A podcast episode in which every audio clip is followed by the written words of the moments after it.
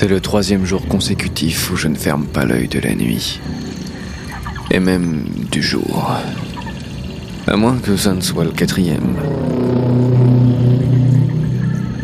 Pourtant, je viens de me réveiller.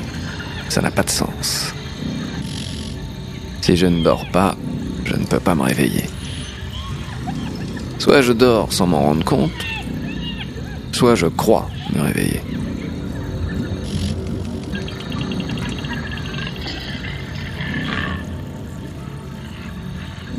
La jungle animale comme si vous y étiez. Peut-être que ça ne marche pas sous l'eau. Mais c'est pas désagréable comme écoute. Ça change un peu. Ça me rappelle des trucs. Je parle doucement parce que j'ai besoin de rester discret. Il y a quelqu'un d'autre dans le dôme. Du moins, c'est l'impression que j'ai parce qu'en réalité, il ne peut y avoir personne. Pourtant, j'entends du bruit, des pas et des craquements étranges. Si petit soit mon espace, chaque fois que je jette un œil, il n'y a rien.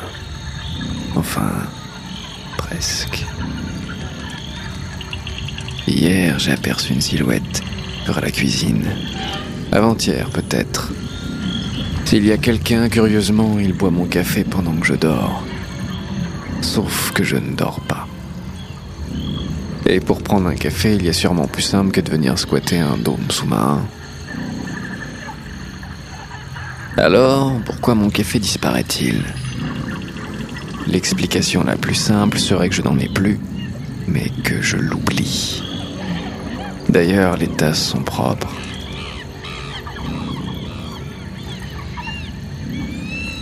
Parfois, je suis sûr de sentir l'arôme spécifique du café, mais c'est clairement mon imagination.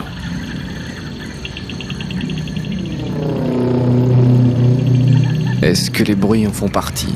Je dois être logique.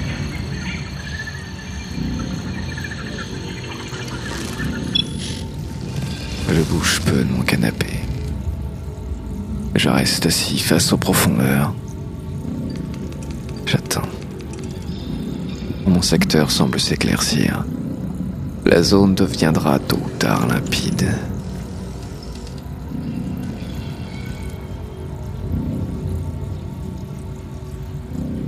Parfois, je doute de l'existence même du Poséidome. Mais ça ne dure jamais plus d'une poignée de minutes. Du délire paranoïaque.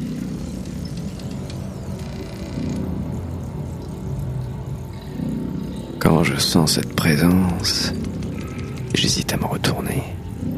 Comme maintenant, j'ai l'intime conviction que je vais me prendre un coup sur la tête.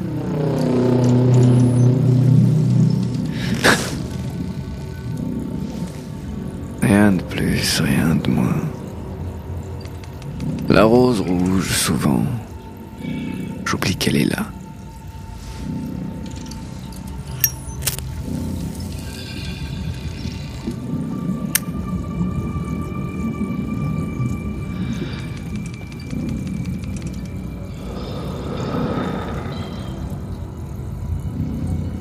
Éveillé ou non, ces derniers temps, je fais souvent le même rêve.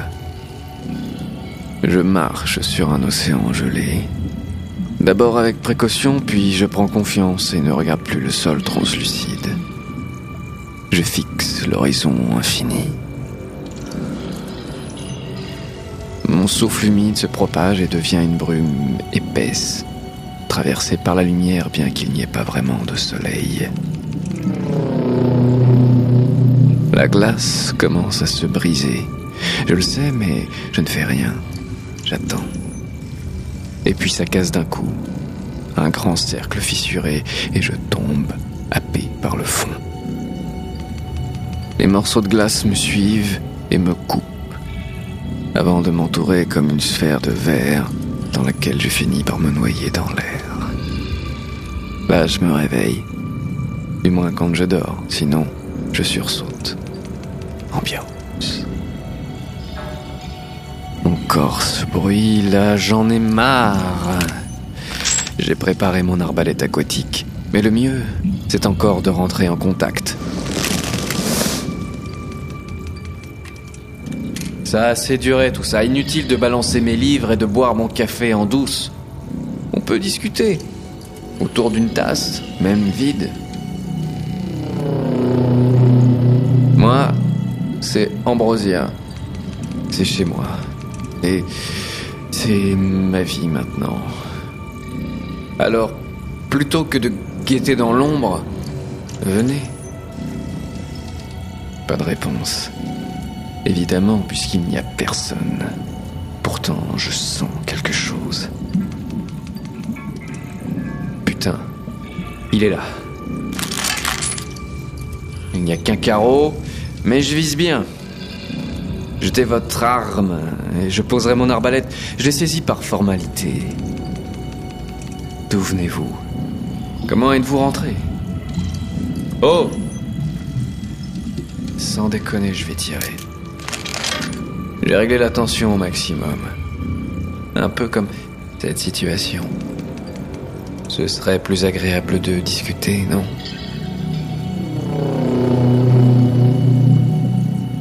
Tu veux pas Bah va te faire foutre.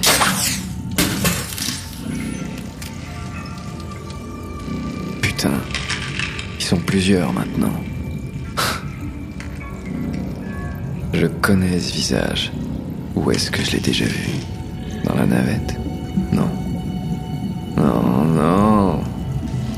C'est moi. C'est mon reflet. Fragmenté. Ça fait trois jours que je traque mon putain de reflet. L'explication la plus simple est toujours la bonne. Pourquoi est-ce que je n'y ai pas pensé? Ce bruit.